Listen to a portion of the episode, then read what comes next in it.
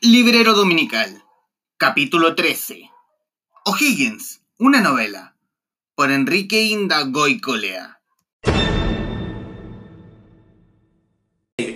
Tiempos convulsos en la Capitanía General, tan frenéticos como la fama de galanteador que poseía don Ambrosio. Lo sabía Isabel, bella jovencita y de firme carácter, que se sabía objeto de seducción de varios prohombres amigos de su padre. Seducción que conquistó al vetusto don Ambrosio y que culminó con la confesión del estado de preñez de la joven Isabel. Aquí no hubo alegrías, solo los nubarrones que anunciaron que se acercaba el invierno y la negativa de la paternidad del que está por nacer. Don Ambrosio es funcionario de la Casa Real Española y sus amoríos con criollas se debían mantener como estaban, como el secreto a voces más sonado de todo el reino. Y de este tórrido romance, el que estuvo por nacer, finalmente nació y solo el futuro supo el esplendoroso sitial que tendría en esta historia. Y les doy la más cordial bienvenida a otra hora de conversación en The Libro Show. Hoy para hablar de historia, hoy, para hablar de un personaje más que relevante para la historia de Chile. En clave novela nos adentraremos en la historia de Bernardo O'Higgins. Y para eso estamos con su autor, don Enrique Indagoy Colea, autor de O'Higgins, una novela. Don Enrique, primero agradecerle esta, esta disposición a querer conversar y irnos de lleno y, y, decir eh, lo que me pareció, porque a mí me pareció al menos este primer volumen, porque el, el libro figura como un volumen 1, un volumen 1 muy entretenido de la historia de Don Bernardo. Bienvenido. Gracias, gracias por invitarme. Para quienes, no, para quienes que nos están viendo a través de redes sociales, ¿Qué poder decir de don Enrique Indago y Colea? Arquitecto y productor de espectáculos nacionales e internacionales. Es primer vicepresidente de la Fundación Pablo Neruda, miembro del directorio del Centro Cultural Estación Mapoche y de la Sociedad de Bibliófilos Chilenos. Ha realizado adaptaciones y traducciones al español de obras para teatro de cámara y de emblemáticas producciones de teatro musical como El hombre de la Mancha, Cabaret, La novicia rebelde y Chicago, entre otras. O'Higgins, una novela, es su primer libro y aquí quiero entrar porque una cosa es hacer la biografía de Bernardo Higgins y otra cosa es abordarla en clave de novela. ¿Cómo nace la idea de un libro como este, don Enrique? Bueno, la idea de hacerlo novela, porque obviamente eh, es una novela con una base histórica eh, muy importante. Yo diría que hay un 85% de documentación histórica yo diría un 15% de ficción. De hecho, lo más relevante en la ficción es cuando yo hago hablar a los personajes.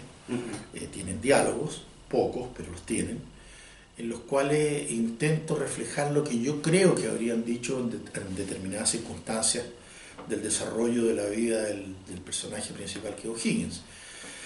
Y si usted quisiera ser más preciso, podría decirse que es una biografía novelada, eh, como, porque la palabra biografía siempre tiene eh, como detrás el bagaje de ser algo histórico y algo real y, documentado. Eh, nadie dice una biografía histórica, ¿no? Biografía para todo para el común de la gente es realmente un relato histórico de la vida. Ahora le puse novela de alguna manera para tener la licencia, primero de que si tenía algún equívoco en alguna de mis aseveraciones, pudiera escudarme en la ficción. Y por otro lado, porque creo que la novela es una forma eh, más fácil para el escritor de, relatar eh, hechos históricos.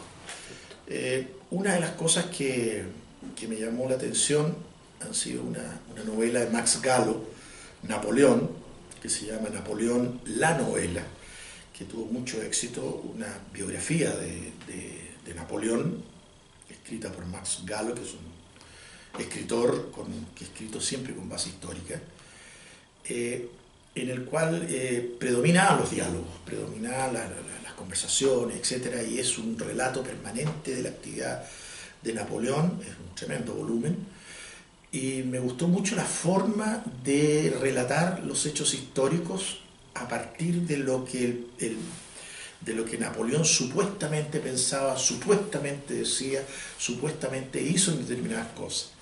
Pero obviamente lo que hizo, en las fechas que lo hizo, eh, hacia dónde viajó, dónde estuvo, etcétera, son absolutamente fidedignas con los documentos históricos. Y un poco eso es también O'Higgins. ¿Y cómo fue el proceso, fuera de la investigación que usted hizo acerca de la vida de, del prócer, darle la voz? ¿Cómo fue el trabajo de darle voz a O'Higgins? Bueno, en una oportunidad, eh, primero que nada, eh, se lo escuché a un librero eh, de libros antiguos y raros, a César Soto, que seguramente usted puede que lo conozca. Y me dijo, fíjate que yo llegaba a la conclusión que O'Higgins hablaba mejor en inglés que en español. Y eso me quedó dando vuelta y empecé a buscar, y en la documentación de O'Higgins efectivamente existe una infinidad de documentos, cartas y correspondencia escrita en inglés. Y al parecer, él se rodeó siempre de gente de irlandeses y de ingleses, con los cuales mantuvo una relación eh, fundamentalmente conversando en inglés. Eso me dio una pista de cómo podría hablar O'Higgins. Podría hablar a lo mejor un poco voz de gringo, pero inmediatamente me imaginé al personaje sobresaliendo del resto de, sus pares, de su generación, de su entorno, porque habla inglés. Lengua que en Chile eran escasísimos los que podrían saber hablar inglés eh, en ese momento. Incluso hay una documentación histórica en que dice que en esa época en Chile había siete personas que hablaban francés o que podían leer en francés. Por lo tanto, una persona con, dos idiomas era una especie de bicho raro, y eso singulariza a O'Higgins del resto de, los, de, sus contemporáneos, de sus coetáneos, y a partir de esa imagen eh, yo empecé a construir que era un hombre de no muchas palabras, lo que también es cierto, porque dicen que era un hombre bastante introvertido, y por eso le doy diálogos cortos, eh, no grandes peroratas, no grandes discursos, ni mucho menos. Recojo algunas de las cosas más célebres, frases famosas que han quedado en la historia. Y eh, además era, escribía muy mal desde el punto de vista de la redacción. Era medio mucha floritura. Eh, bueno, en esa época en general se escribía con mucha... Muy rococó. Muy rococó, etc. Y, tampoco escribió mucho. De hecho, es un hombre que estuvo herido en muchas batallas. De hecho, no va a Maipú porque está herido el brazo. Y durante toda esa época eh, él apenas firma. Y casi todo lo que, lo que hay escritos de O'Higgins que llevan su firma, los dictaba. Eh, no era un hombre de mucho verbo. Todas estas cosas, de, de mucha oralidad, digamos Todas estas cosas fueron configurando el personaje. Y por eso lo remito a diálogos muy breves, sobre todo lo hago hablar con su madre, con su hermana, con sus personas más íntimas, porque no era muy sociable, evitaba las actividades sociales y era bastante complejado de su porte, de, cómo él era, etc. Tenía eh, bastante complejo, no era un tipo pintor ni mucho menos y, al revés, se vio rodeado siempre de gente más alta, gente de, mejor pinta. Quiero irme al proceso mismo, primero. Es su primer libro. Sí. Es su primer libro. Eso, eso es lo primero. ¿Y por qué? ¿Por qué hacer O'Higgins? Porque poder, estaban el resto de los próceres.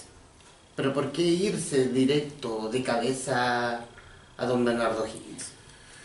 Mira, eh, en el año 83 eh, me tocó a mí dirigir, ser el productor y director general de un homenaje que se le hizo a Neruda en el décimo aniversario de su muerte. Es un homenaje que se hizo en el Teatro Caupolicán. Yo había conocido a Neruda, había sido mi amigo de Neruda los últimos cinco años de su vida había estado tres días antes que muriera con él, en Isla Negra, y después seguí siendo bastante amigo de la viuda de Matilde. Y me encargaron dirigir este homenaje, que se hizo en el Teatro Cospolicani, el cual hay registro audiovisual eh, de ese, de ese eh, eh, espectáculo, más, más, que espectáculo, fue un evento político y cultural del momento en plena dictadura. Y recuerdo que se leían poemas, había danza, canto, música, porque se musicalizaron varias cosas de O'Higgins, eh, no muchas, pero sí varias cosas. Eh, hay bastante musicalización, o sea, no de O'Higgins, de, Neruda, y entre ellas la famosa de los tres próceres, de Carrera, Manuel Rodríguez y O'Higgins. Eh, cuando mencionan a José Miguel Carrera, el Caupolicán es una ovación cerrada, cuando mencionan a Manuel Rodríguez, más todavía, y cuando mencionan a O'Higgins, fue una pifiadera descomunal. Eso me hizo ver a mí y dije, pero qué cosa más rara, yo tengo de O'Higgins. Yo, si, si, alguno no pifiaría a O'Higgins, y obviamente, bueno, ahí vino toda la relación O'Higgins, militares, dictadura cívico-militar, etc. Entonces ahí venía la pifiadera completa a este O'Higgins milico. Eso me llevó a releer la biografía que había escrito Jaime Zaguirre de O'Higgins, a tomar, a releer también que ya había leído la, de Vicuña Maquena, y de ahí empecé a tomar todo lo que había escrito sobre O'Higgins, la, biografía de Luis Valencia Varia y una serie de, de, documentos escritos, ya se habían publicado varios tomos del archivo de O'Higgins que lo fui comprando, conseguí en Buenos Aires el archivo San Martín y después cuando se empezó a publicar el archivo de Carrera también. Y ahí fui empezando a construir ese O'Higgins, lo distinto que era ese O'Higgins que habían pifiado. Y era por absoluta ignorancia de quién realmente era O'Higgins. Una mala prensa por parte de la dictadura. Eh, yo te diría que de todas... no, la dictadura le hizo muy buena prensa porque lo puso, lo ensalzó, lo, lo le, hizo el altar de la patria, lo trasladó los restos, hizo todo un ceremonial militar. Y se, y se un poco eh, siguió haciendo lo que ya se había hecho antes con O'Higgins desde Bulnes, que era convertirlo en padre de la patria, en el militar. Se le puso la escuela militar con Escuela Militar Libertador Bernardo O'Higgins, etc. Todo ese ensalzamiento que surge, y surge mientras O'Higgins está en el exilio y ahí es cuando deciden traerlo de vuelta a Chile, pero se muere justo antes de, que lo habían autorizado a volver. Entonces, desde ahí para adelante se empieza a construir este Higgins militar y eso es lo que genera en la conciencia de la mayoría de la gente, dictador militar, dictadura militar, militares en el poder, relación directa, pifiadera total, en ese acto en el Caupolicán si a lo mejor el acto se hubiera hecho en la escuela militar habría sido ovación y a lo mejor no habrían nombrado a los otros. y, la, y habría sido para los otros. Sí, no sé, también los carrerinos, los carrerinos también son eh, bastante barrio alto, más que los ojinistas. Saludos si es que no está viendo alguno. en el proceso del libro, al menos de este volumen, ¿cuánto de la, del manuscrito el, camino editorial, me gusta saber el camino editorial que va del manuscrito al libro físico. ¿Cuánto de esto cambió? Eh, o, sea, es que cambió en el fondo. Nada. Eh, te comento muy brevemente. Yo soy amigo de un gran escritor que yo admiro mucho, que es Antonio Scarmeta. Y él sabía que yo estaba escribiendo sobre Higgins, le había contado, y, bueno, yo seguí escribiendo por varios años, preparando, borraba, tachaba, cambiaba con el computador, es re fácil, subir un párrafo para arriba, bajar otro para abajo, eliminar esta frase, cambiarla por otra. Es mucho más fácil trabajar con un computador que trabajar antes con escribiendo, tachando o con la máquina de escribir. Entonces, iba armando esto, de repente lo dejaba tres, cuatro meses, después empezaba, volvía a tomarlo, a retomarlo, etc. Entonces, todo el proceso hizo que yo no me atreviera a mostrárselo a nadie hasta que lo tuviera prácticamente terminado. Entonces le pregunto a Antonio, ¿qué hago con esto? Y él me recomienda eh, la editorial que lo publica él, que es Random House, que vaya a hablar con la ejecutiva máxima, me parece que Melanie Josh, y, y llevé mi libro, y lo llevé anillado, terminado, y se lo. Después de eso, eh, se tomaron su tiempo y me dijeron, mira, es súper interesante, ellos parece, no sé internamente cómo funciona la editorial en términos a quién se lo pasan para que lo lea, quiénes opinan, quiénes dicen sí, esto se publica, esto no, esa, esa, esa cocinería interior la desconozco, pero lo que sí que me llaman después y me dicen, mira, eh, nos interesa tu libro, nos interesa publicarlo, eh, y, y, me dice, muy interesante, y lo único que les llamó la atención era que el libro tenía, tiene, en realidad, casi 500 páginas prácticamente, y que es el primer volumen. Entonces dije, pero esto, es enorme, o sea, mira, le dije, la única forma de hacer esto es publicarlo por volúmenes, porque si no va a ser un mamotreto gigante que a nadie le va a interesar, porque cada día menos la gente le interesa los libros voluminosos. Y, y ahí decidimos hacer este primer volumen. Incluso yo a última hora le agregué el último capítulo, porque cerraba mejor que sin el último capítulo, y no hubo inconveniente en agregárselo, que fueron unas 8 o 9 páginas más. Y la editorial no me puso absolutamente ningún reparo.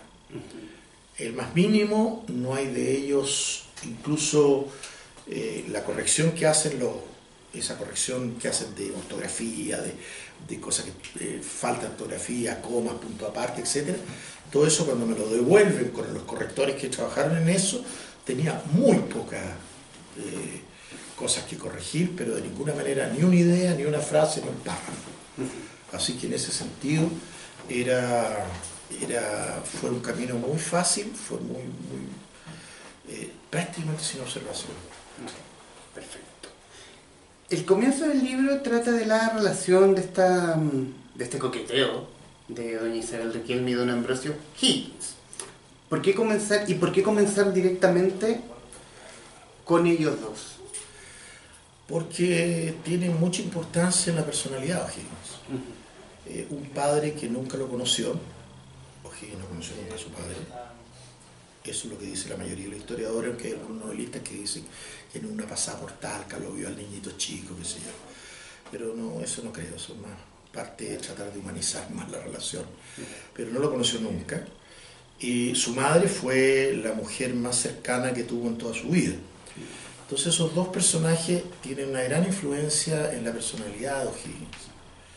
Eh, en el caso de, de Ambrosio, es ese padre ausente que lo maneja desde la distancia, que le financia su comida, sus estudios, los viajes, y él define a dónde viaja, qué come, qué plata le asigna, qué tutores o apoderados hacen cargo de él cuando es joven, cuando es niño, cuando es joven, cuando es adolescente, etc.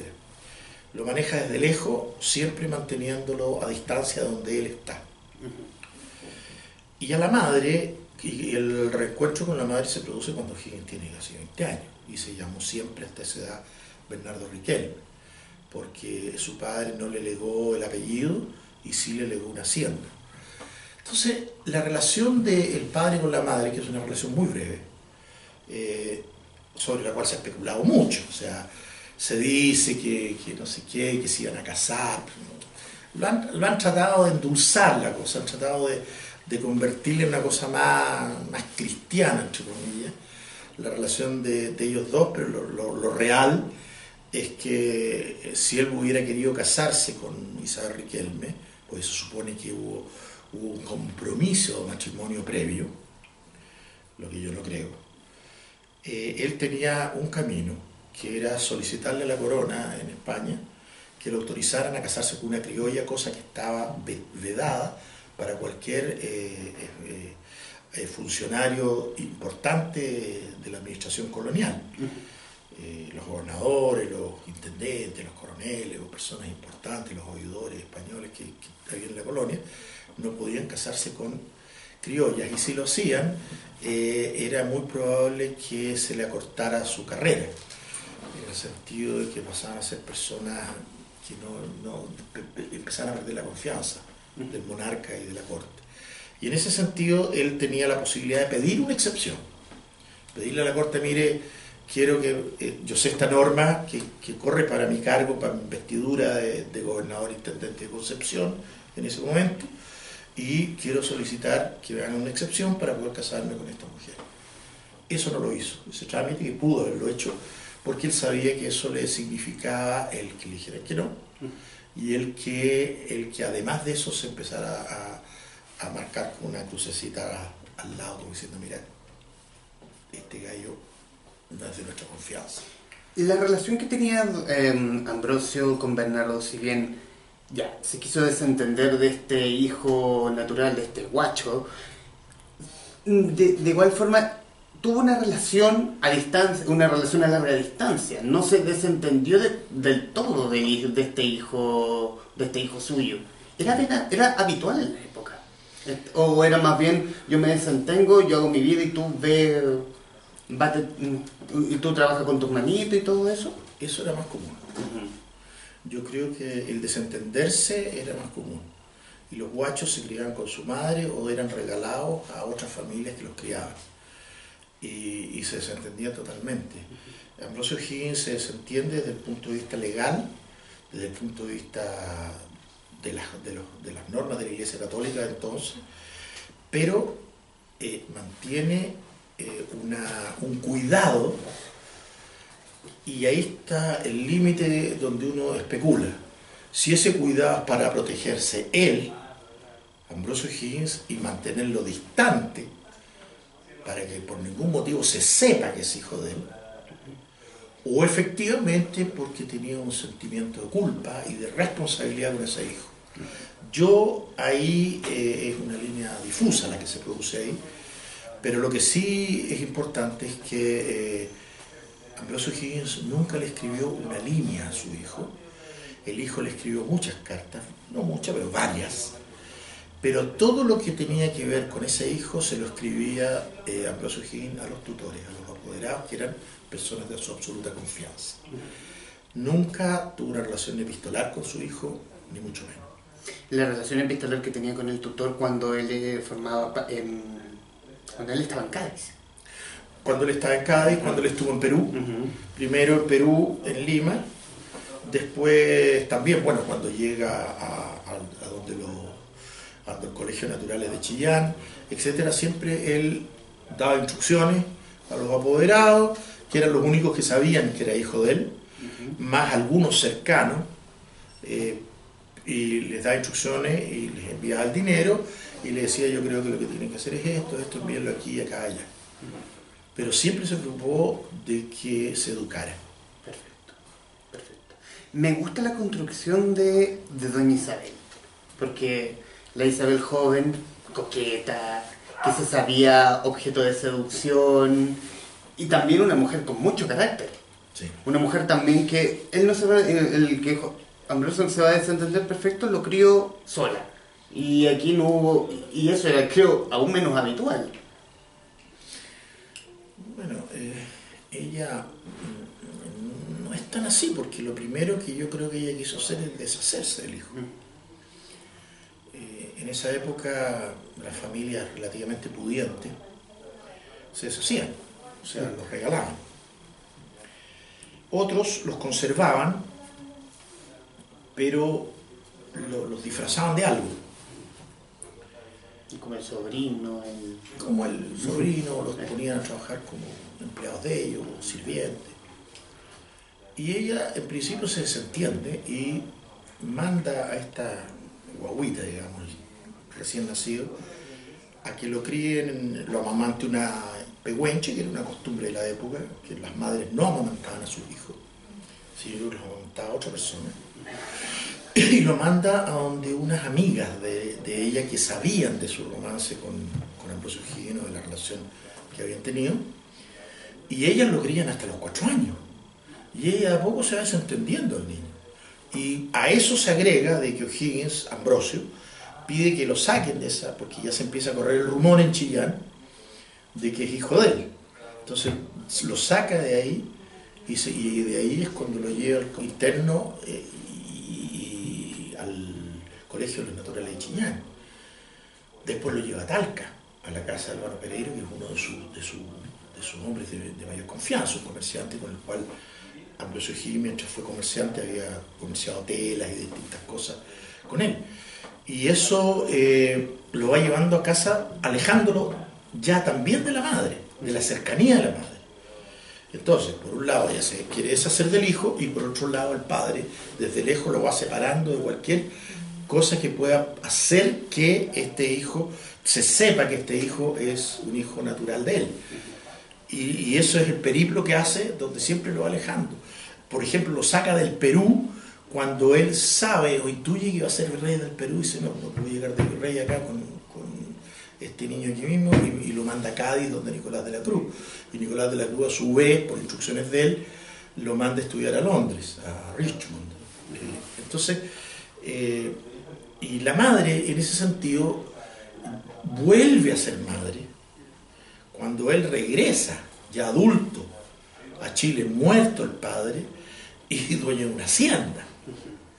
Y ahí la madre vuelve a tener una relación con él. Incluso la madre le exige. Le dice usted, no, no, no, usted no, no me diga que es Bernardo Higgins. Eso yo lo pongo como ficción, pero lo creo absolutamente. Usted tiene que reconocer que es hijo de Ambrosio Higgins y que tiene que reconocer que es su nombre, su apellido es Higgins. Y para eso él tiene que cumplir un trámite muy vergonzoso, que es reconocer ante las autoridades su bastardía, que él es un bastardo. Y él solicita al intendente de Concepción que diga, mire, reconozco y está escrito esto por él, en que pide que se le reconozca el apellido Higgins y ser hijo de Ambrosio Higgins y de Isabel Riquelme. Y el intendente le dice, muy bien, de acuerdo, pero esto, para que esto yo le pueda reconocer y otorgar el apellido y que se lo reconozca también la iglesia, tiene que venir acreditado por un par de testigos.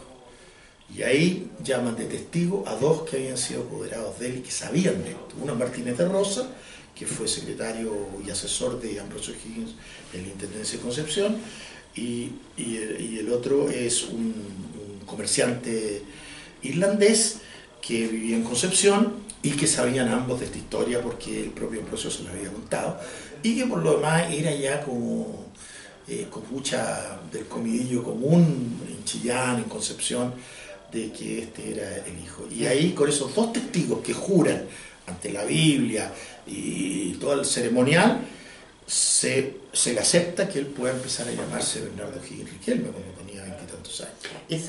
Ahí tenía otra pregunta. ¿Este secreto a voces jugó a favor en el fondo para poder obtener ser reconocido como Bernardo Higgins? Jugó a favor como un antecedente, como un antecedente. pero eh, jugó en contra entre sus enemigos que lo tildaron siempre de guacho, de bastardo, eh, siempre lo acompañó un poco ese epíteto, ese, ese calificativo doloroso en toda su vida. O sea, esto del guacho Riquelme o del guacho Higgins es una cosa que es hasta el día de hoy, es, un, es, es como tiene sentido, absolutamente sentido común. Eso fue, fue en parte, va de la mano el hecho de la, del litigio que tenía Bernardo con la herencia de su padre virrey. No, porque la herencia fue súper clara. Le dejó las tierras y el ganado que había en esa, en esa sierra. A Bernardo Riquel. A Bernardo Riquel. Uh -huh. Y no le dio el apellido. Muere el virrey, él es dueño de la hacienda, legalmente tiene que hacer todo un reconocimiento, de, porque él es Bernardo Riquel. -huh. Entonces, incluso los albaceas de Ambrosio Higgins, cuando él les manda una carta para que por favor apuren los trámites, él firma Bernardo O'Higgins Riquelme. Y los, y los, los albaceas le contestan señor Riquelme. O sea, no le, porque tienen claro que no se llama así. Y entonces ahí es cuando él gestiona eso y después gestiona la legitimación de su apellido. En la, figura, en la figura de Bernardo Higgins más allá de la que nos enseñan, la que se nos enseñó a todos, que es la del militar, con muy pocos triunfos militares, aquí toma al hacendado y al político. Y sobre todo al hacendado. El, hacendado tiene un regambre, por lo menos, si la memoria no me falla, hay una biografía financiada por, el, por la Sociedad de Agricultura. Sí, eso es efectivo. Eh, cuando vamos a hablar de Bernardo Riquelme. Bernardo Riquelme, Bernardo Riquelme chiquitito, el, eh, su padre lo, lo, envía a una casa en Talca, que es la casa de Juan Albano Pereira, y lo acogen ahí, y la dueña de casa, que es doña Bartolina de la Cruz, que es hermana de Nicolás de la Cruz, que vive en Cádiz, eh, era muy católica, tremendamente católica, y no tenían certificado de nacimiento este niño, de bautismo, perdón. Y ella, que era muy católica, lo lleva donde el cure Talca a hacerle el bautismo y es un bautismo que tiene un nombre muy específico que tiene que ver con que lo bautizan sin estar seguro si antes fue bautizado. Entonces hacen de nuevo el bautizo cuando este niño tenía cuatro años. Y dicen que nació hace cuatro años atrás en el obispado de Concepción, que así se llamaba, no, la ciudad del obispado de Concepción, era, era toda la, la, provincia de Concepción, que se llamaba, que era desde el río Maule hasta el río Biobío. Y ahí hacen la, ese bautismo. Pocos días después, esta señora que estaba embarazada, nace Albano Pereira, que se crían, o sea, es, es más chiquitito, pero se acordaba de este Bernardo Riquelme que vivió en su casa. Este Albano Pereira después fue presbítero, fue patriota, acompañó a O'Higgins en muchas jornadas, lo acompañó, digamos, durante la, la dictadura de Carrera, lo acompañó incluso en Mendoza, en el exilio de Mendoza después de la derrota de Rancagua, y muerto Higgins, la Sociedad Nacional de Agricultura le encarga a este Albano Pereira que haga la primera biografía de Higgins, que haga una biografía de Higgins. Y, él la escribe. Y esa es la primera biografía de O'Higgins después de muerto. Y, y, por qué la Sociedad Nacional de Agricultura?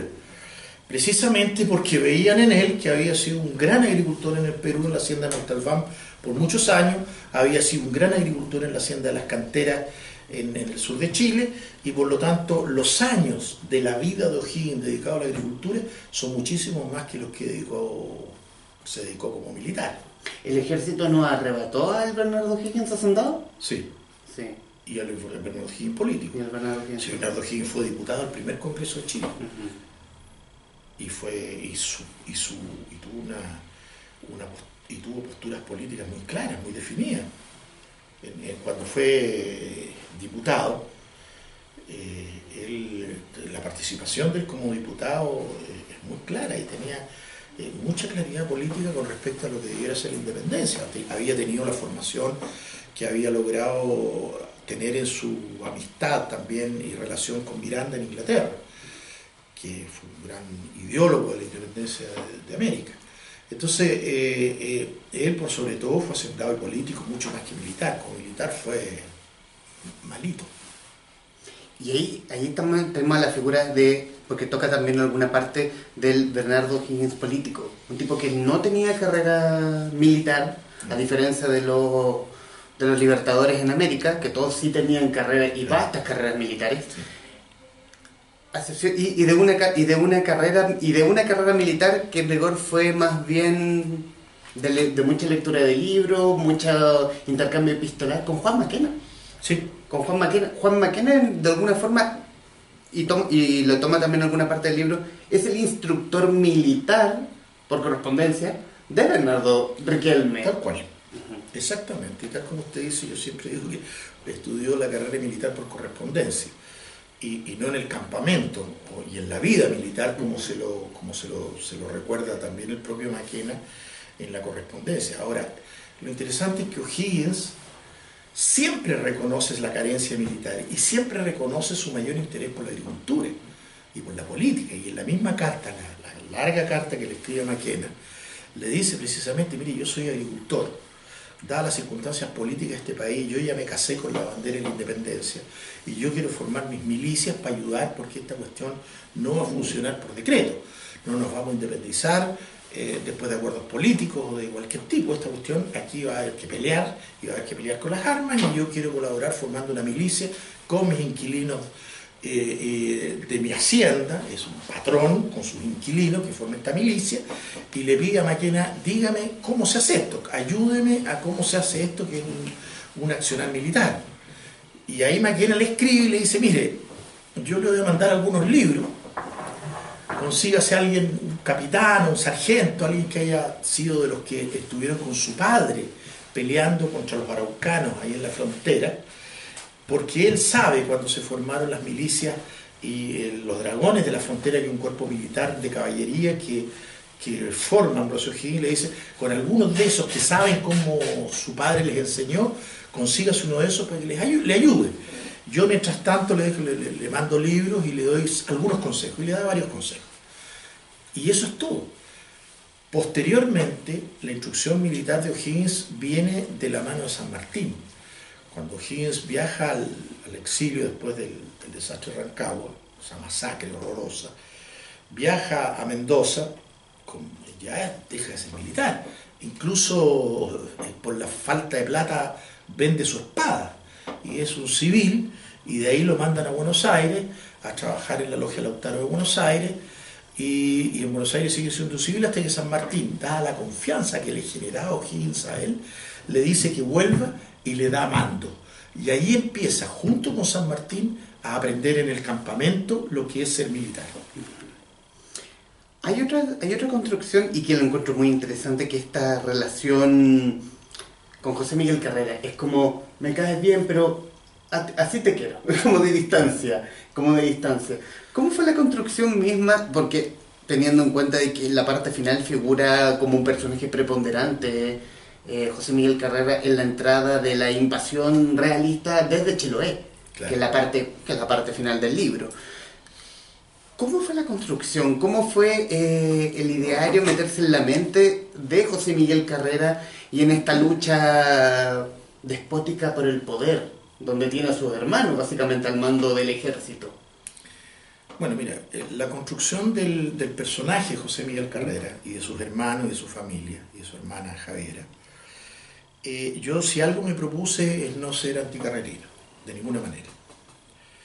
Eh, ni tampoco antihigienista, yo traté de llegar a un, equilibrio. Y, y retrato a Carrera tal como la documentación histórica dice que era. Donde hay muchos testimonios.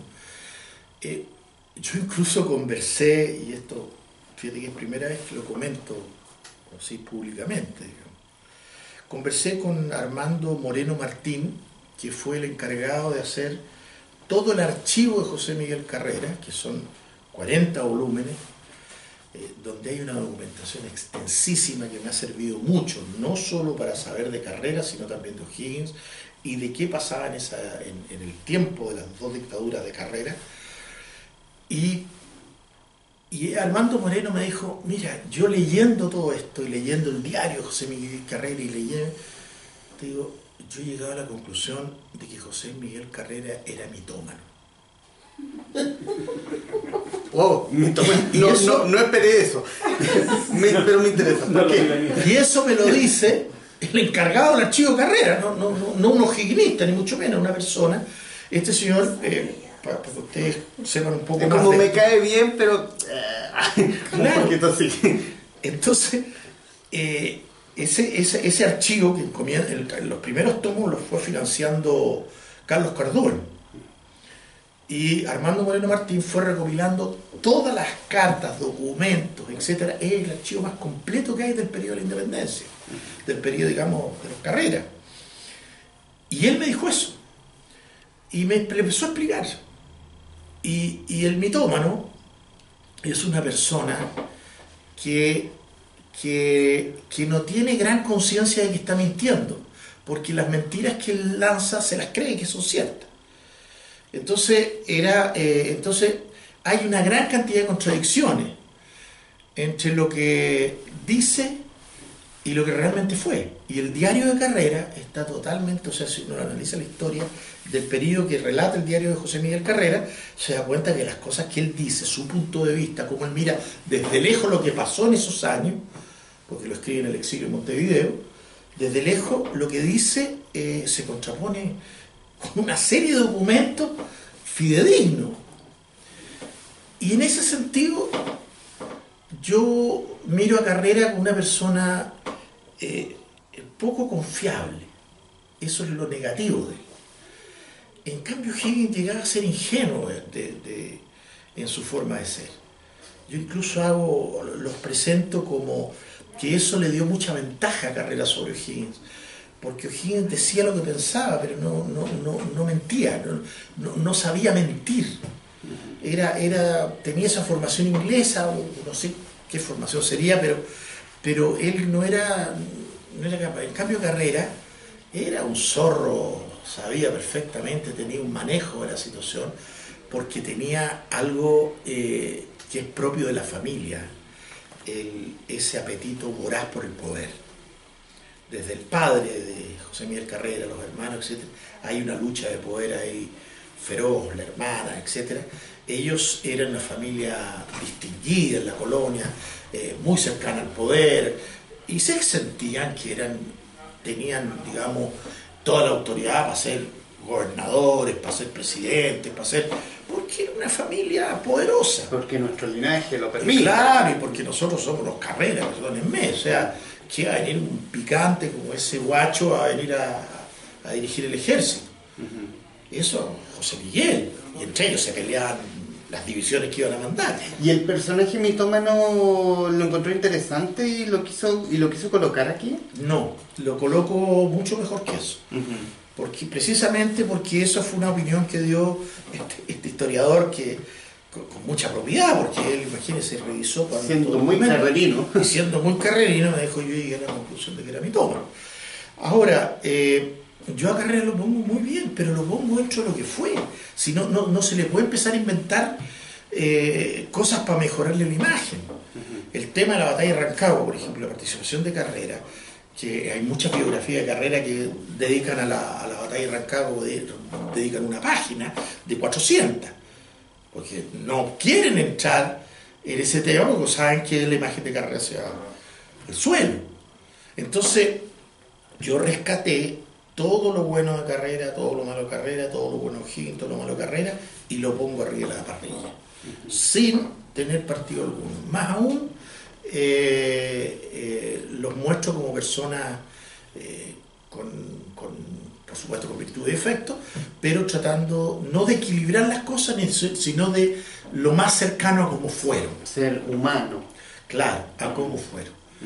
Y son totalmente distintos son dos personajes totalmente distintos, distintos y esa distinción yo la hago claramente, desde el físico, desde la forma de hablar, desde, desde, donde, desde la cuna, son totalmente distintos.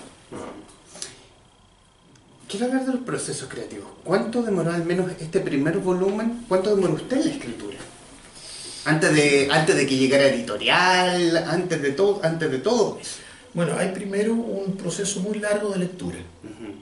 Yo no, escribí una línea. Yo, yo me decidí a escribir, ahora jubilado prácticamente, me dediqué a escribir porque eh, sentí que, estaba capacitado para escribir medianamente bien gracias a mi gran cantidad de lectura. Eso me alimentó muy bien, soy una persona con, muy buena ortografía eh, y por lo tanto me decidí escribir. Yo durante cuando estaba en la universidad y un poco después también, fui muy admirador de la poesía, y particularmente la poesía chilena. Y me di cuenta que yo tengo en un pedestal enorme a los poetas, porque los considero que el género de la poesía es un género mayor que el de la novela y que, el de la prosa. Y, nunca me atreví a escribir poesía porque dije, miren, esto está para gente privilegiada, para mentes muy particulares y yo no tengo esas condiciones pero sí soy un buen investigador, un buen buscador, y entonces y un muy buen lector. Entonces después de eso empecé a escribir eh, primero a buscar armar una cronología, una estructura eh, cronológica de la novela porque decidí no, no, escribir una novela con saltos de primero me voy al presente, pues vuelvo para atrás, con raconto y cosas. Dije, no, esto va a ser una novela lineal, va a ser una novela cronográfica, o sea, va a ir... Eh, eh, avanzando a medida que avanzan los años, ordenada, y por supuesto que eso me tomó mucho tiempo porque no era una urgencia escribirla. No, yo no, soy escritor profesional, no, vivo de esto, y por lo tanto para mí era un gustito que me estaba empezando a dar y que me fue agarrando a medida que iba escribiendo y a medida que iba leyendo lo que escribí, me gustaba lo que estaba escribiendo, me parecía que estaban bien armadas las frases, que estaban bien armados los capítulos de a poco. Después empecé a hacer correcciones, corregí varias veces, seguía avanzando, avanzando, avanzando. Y incluso eh, antes de que se publicara el libro y antes de que lo llevara a la editorial, yo ya tenía bastante avanzado el segundo volumen. O sea, eh, seguí escribiendo, escribiendo, escribiendo y dije, bueno, a ver, ¿en qué minuto publicar? Y, en realidad, cuando fui avanzando más allá de lo que en este volumen se publica, eh, fui corrigiendo algunas cosas del, del, volumen que se publicó para hacerlas consecuentes con lo que va pasando después con respecto a la vida de. Y ese fue el proceso y fue de escritura, te digo, varios años. Me robaron el computador entre medio, entonces tuve que reempezar de nuevo, pero esto de partir era unos 10 años. Oye, qué, qué, trágico. Y, y, claro, y llevaba esta misma cantidad de escritos y se lo robaron. ¿Cuánto del productor de espectáculos, del afamado productor de espectáculos Enrique Inda, está el escritor metido aquí? Entre armar escenas, reconstruir el Santiago de la época, al menos, el Santiago de Concepción de la época. Bueno, la, las descripciones del Santiago de la época tienen que ver con mi inquietud como arquitecto. Uh -huh. eh, yo soy arquitecto y, y, había leído bastantes obras sobre lo que era la historia de Santiago la evolución de Santiago, todo el proceso de urbanización, cómo va creciendo la ciudad, cómo fue originalmente la ciudad. Eso me lo enseñaron en la Escuela de Arquitectura y Urbanismo de la Universidad de Chile y, siempre me interesó mucho el crecimiento de las ciudades. Tanto el proceso de urbanización, que es un tema más sociológico que, que histórico y político, por supuesto, y eh, en la búsqueda de información sobre el Santiago colonial, afortunadamente hay bastante información, hay, hay bastantes libros, eh, hay planos de, de la ciudad, eh, con, con, algunas casas, las, predominan por supuesto las iglesias, a partir de la Plaza Mayor, que hoy es la Plaza de Armas, que es el corazón, digamos, de Santiago. Y viendo la arquitectura, etcétera, hago un relato del Santiago de la época eh, bastante fidedigno a lo que estudié de, en, en la evolución de la ciudad eh, eso también me gustaba mucho, un poco para dimensionar lo que era ese Santiago.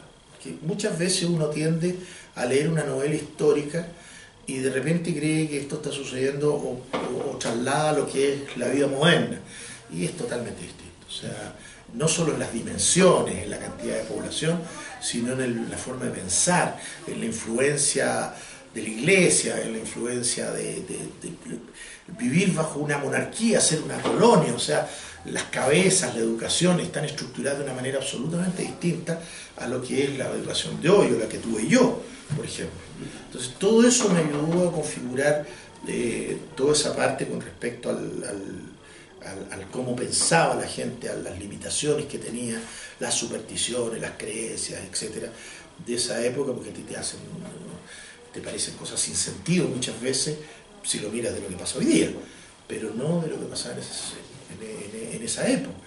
Yo hago una descripción muy fuerte de lo, del, del, del, del, poder de la Iglesia Católica y de todo el ritual de la Semana Santa, que se tenían de ceniza, no se podía hablar en las casas, se vestían de negro, se azotaban, eh, era una cosa tremenda la, la, la, cosa de la iglesia, los temores, el miedo al infierno, todo lo que está en las cabezas de, de, la gente que, que crecía en, con, esas, con esas creencias y con esas cosas que eran formaban parte de la vida diaria, cotidiana. Y ya solamente para poder cerrar un poco la conversación, ¿ha tenido usted, o por parte de la editorial, saber el pulso de cómo le ha ido a este primer volumen? No he preguntado entre, nada. Entre, entre, críticas y lectores, no, cercanos. Lo único que sé es algunos cercanos que me merecen mucho respeto, eh, me han felicitado eh, por una de las cosas que más temor tenía yo de no ser capaz de hacer. Me dijeron, está muy bien escrita.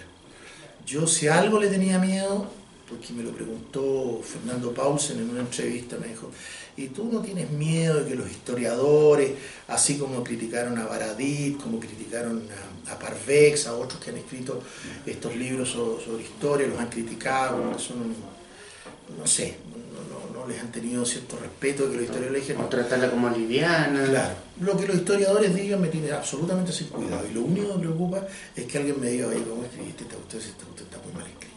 Me preocupaba mucho eso, y de eso he recibido muy buenas opiniones, y también de que es entretenido el libro.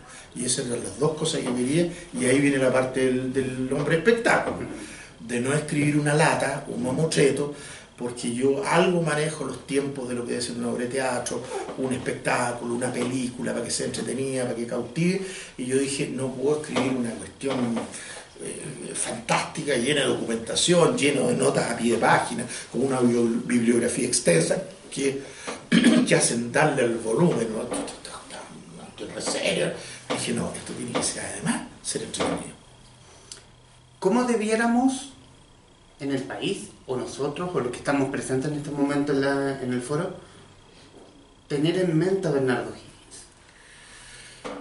Yo creo que el verdadero Bernardo Higgins es un hombre muy común, con muy sufrido, eh, que tuvo una infancia muy difícil, que fue bastardo, que eso le pesó toda la vida, que se llevó muy mal con la aristocracia chilena, aristocracia entre comillas, digamos, las familias principales o más acaudaladas, se llevó muy mal, que siempre lo miraron en menos, como hasta el día de hoy sucede en la sociedad nuestra, eh, que, que, tuvo la, la, la virtud de ser un hombre prudente en su vida privada, vida privada muy infeliz, con, carente de amor, un hombre que se educó eh, con muchas carencias y que supo sobreponerse a eso y le dio en su vida un giro y le dio, le dio buscó un camino de cómo ser útil, cómo ser un ciudadano útil, cómo ser un ciudadano capaz de aportar más allá de lo que aporte el común de la gente. Yo diría que es por, sobre todo un civil, de ninguna manera un militar, un militar, que fue un muy buen agricultor, que además, mientras fue agricultor, como él conocía las tecnologías de la agricultura en Inglaterra, las introdujo en Chile, trajo maquinaria afuera, trajo herramientas de afuera, etcétera, y generó una hacienda que era modelo, donde había herrería, quesería, lechería, crianza de caballos, eh, ganado, hacienda ganadera, con molino, con muchos eh, araucanos incluidos que fabricaban mantas, apero, etcétera, supo convivir, tuvo una, una cosa fantástica eh, en los tiempos que hoy estamos viviendo con respecto a los emigrantes, de acoger a los emigrantes, al revés le tenía yo creo que más confianza a los emigrantes que al, propio criollismo chileno, y por eso él en su hacienda mete irlandeses, mete ingleses, araucanos, españoles, de todo él se vincula mucho con gente de afuera porque les cree más que a los de acá, porque a los de acá los conoce como mezquinos, como aprovechadores, eh, a la gente poderosa de acá que vivían en, este, en, la colonia. Entonces es, para mí es un civil que aportó mucho en la política, que fue un destacado diputado en el primer congreso que tuvo, la, que tuvo Chile, después de la, junta, la primera junta de gobierno, y que además tuvo algo que, que le reconocieron todos, que era muy valiente. Yo creo que era medio suicida. O sea, se pasaba un poco a la punta en la valentía. Valiente a nivel irresponsable. Incluso a nivel irresponsable, porque en esa época, en la época que le toca a Viro Higgins su breve trayectoria como militar, las batallas eran dirigidas por los generales. Eh, y los generales siempre estaban lejos de la batalla nunca se exponían. O sea, los que iban a la pelea eran la tropa, los capitanes, los sargentos, los tenientes, dirigiendo. Y ellos desde lejos tenían sus mensajeros que iban al campo de batalla, le traían lo que estaba pasando, daba órdenes, volvía, y ellos estaban instalados en el cuartel general, en una gran carpa, con los, mapas ahí del sector, con, moviendo, y ellos eran los generales que dirigían. Eso es lo que hacía Napoleón, eso es lo que hizo José Miguel Carrera, es lo que hizo San Martín después cuando es general, pero San Martín fue muy valiente también cuando fue soldado, fue teniente, él estuvo metido en la batalla, estuvo adelante, sufrió muchas heridas, lo derribaron, le balearon el caballo, era un hombre que padeció muchas muchas golpizas, eh, pero O'Higgins, siendo general en jefe que debiera haber tomado esa postura, él prefería ir a la pelea junto con los suyos. Más aún, eh, tenía un ritual que, no está muy, que está bien oculto, que el ejército no lo menciona, pero sí lo menciona un general, eh, Luis de la Cruz, que eh, desde chiquitito estuvo combatiendo al lado de él en muchas batallas, que era que él sobre su uniforme, su casaca militar, se ponía una manta araucana roja que le había tejido, que le habían tejido en la hacienda, que había sido bendecida por una machi, que, la, que esa manta lo iba a proteger en las batallas. Él se ponía su manta roja, sable, pistola y todo, y partía al frente, y en muchas ocasiones muy expuesto a las balas y al, al enemigo. Y eso es lo que reconoce la tropa, y el respeto que le tiene la tropa y sus subalternos, más que por su cabeza estratega, era por esa actitud de arrojo, de valentía, que incluso era medio irresponsable también eh, en, cómo actuaba en la batalla. En una palabra, un concepto, ¿cómo definiríamos el primer libro de Enrique Guilda? Para mí es un... Yo estoy muy contento con mi libro. Eh, ya sobrepasé todas las dudas que tenía, los miedos, los temores. Lo publico, no lo publico, valdrá la pena, será interesante, no será interesante. Superado todo eso, hoy día estoy muy orgulloso de lo que escribí y de lo que sigo escribiendo. Ya vamos a hablar de eso.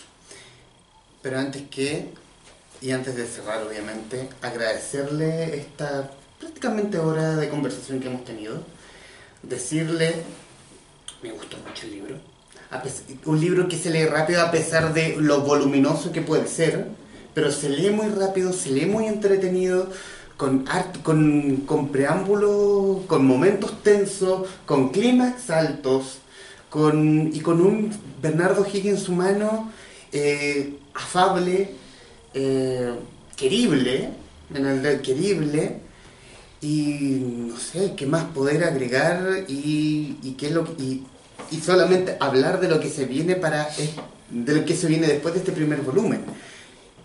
Y agradecerle también de la forma que se de la forma que se agradecen a los en vivos desde el libro show que es con regalos. Por la disposición de haber venido acá a, echar el pelo un rato a conversar, a, conversar muy amablemente. De Carlos Peña ¿por qué importa la filosofía de Editorial Taurus? Ah, muchas gracias. Y además la taza que acredita que estuvo en los enviados del libro Y ya para finalizar, obviamente hablar del futuro. Y del futuro es cuántos volúmenes más quedan después de, este, de esta primera parte de la vida de Bernardo Higgins. Porque nos queda el desastre de Rancagua. No, es muy interesante. como solo. La descripción que hago de la batalla de Rancagua en el volumen que viene son como cuatro capítulos o cinco. Con muchos detalles eh, y mostrando la carnicería que fue eso y mostrando uno de los puntos más bajos de O'Higgins, a pesar de que justamente se le, se le celebra el héroe de Rancagua, y la verdad, y lo voy a decir en, un chilenismo muy claro, él apretó cuerda. Él dejó botado el barco. No fue el capitán que se hunde con su barco. Él arrancó. Arrancó para salvar la vida con la irresponsabilidad terrible de dejar en manos de los realistas la ciudad con un montón de soldados adentro, con un montón de oficiales heridos, con un montón de civiles, mujeres que fueron violadas. Él arranca. Y eso cuando entran las tropas al mando de Osorio, es una carnicería. Y eso que yo nunca he logrado entender cómo a una persona que arranca, los que tengan, los que puedan, súbanse a los caballos y a, salgamos de este infierno, eso para mí yo lo relato con toda la velocidad, veracidad de lo que fue y, muy fuertemente, con las mismas palabras que le digo, este, él salió a salvar la vida sin pensar en, en lo que dejaba detrás. ¿Hay una proximidad de tiempo para un segundo volumen de la, de Eso ya de la novela? depende de la, de la editorial, más que de mí. Bueno, a ti te emplazamos, sí que no estás viendo. bueno, ya para cerrar, solamente leer una pequeña semblanza de lo que escribí para redes sociales sobre O'Higgins, la una novela. Inda nos envuelve en la historia de un Bernardo hijo de una época y de las circunstancias de la misma un relato rico en datos que la historiografía quiso dejar de lado por poco relevante, pero que ayuda a entender a la figura detrás del prócer.